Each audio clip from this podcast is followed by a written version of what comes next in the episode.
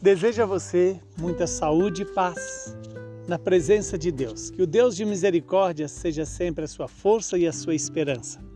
O evangelho de hoje é tirado de Marcos, capítulo 7, versículos 24 a 30. Naquele tempo, Jesus saiu e foi para a região de Tiro e de Sidônia.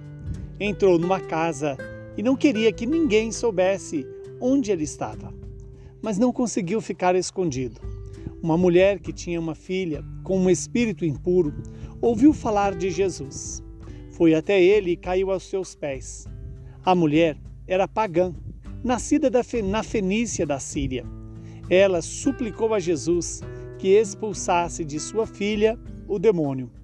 Jesus disse: Deixa primeiro que os filhos fiquem saciados, porque não está certo tirar o pão dos filhos e jogá-lo aos cachorrinhos.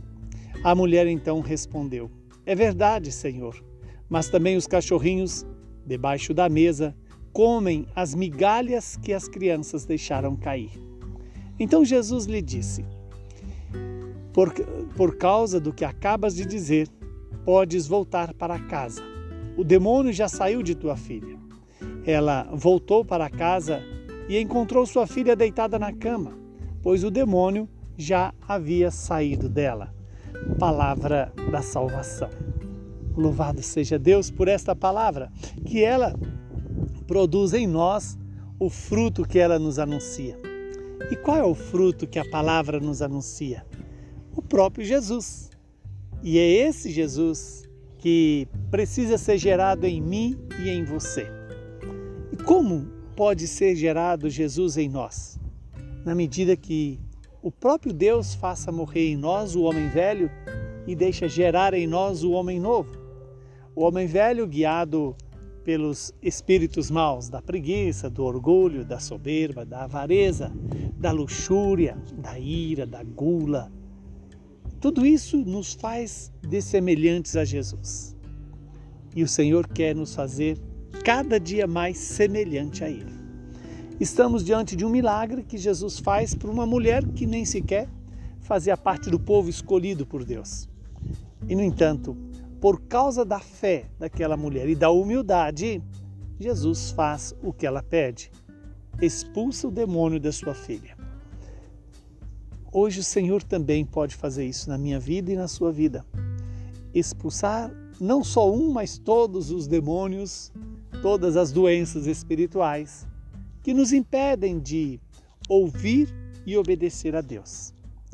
Que o Espírito Santo possa nos dar essa graça de nos encontrar com Jesus. Nós vimos que Jesus também desejava, em vários momentos, ficar sós, mas em virtude de toda a sua missão, era quase impossível Jesus descansar e ficar sozinho. E, no entanto, Jesus se compadece da, daquela mulher que tinha sua filha possuída pelo mal. Quantas vezes e quantas pessoas da nossa casa estão possuídos pelo mal? O mal de não ouvir Deus, de não obedecer a Deus, de se deixar guiar pela vaidade, pela preguiça, pela mentira, pela soberba, pela avareza, pela idolatria ao próprio eu.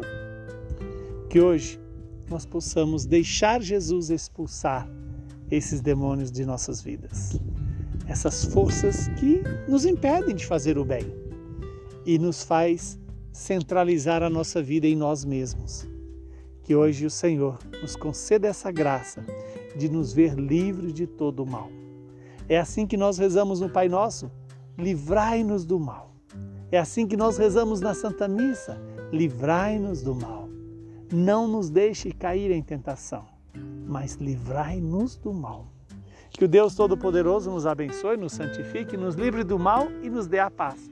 Ele que é Pai, Filho e Espírito Santo. Saúde, paz e perseverança para você e para toda a sua família, na fé, na esperança e no amor.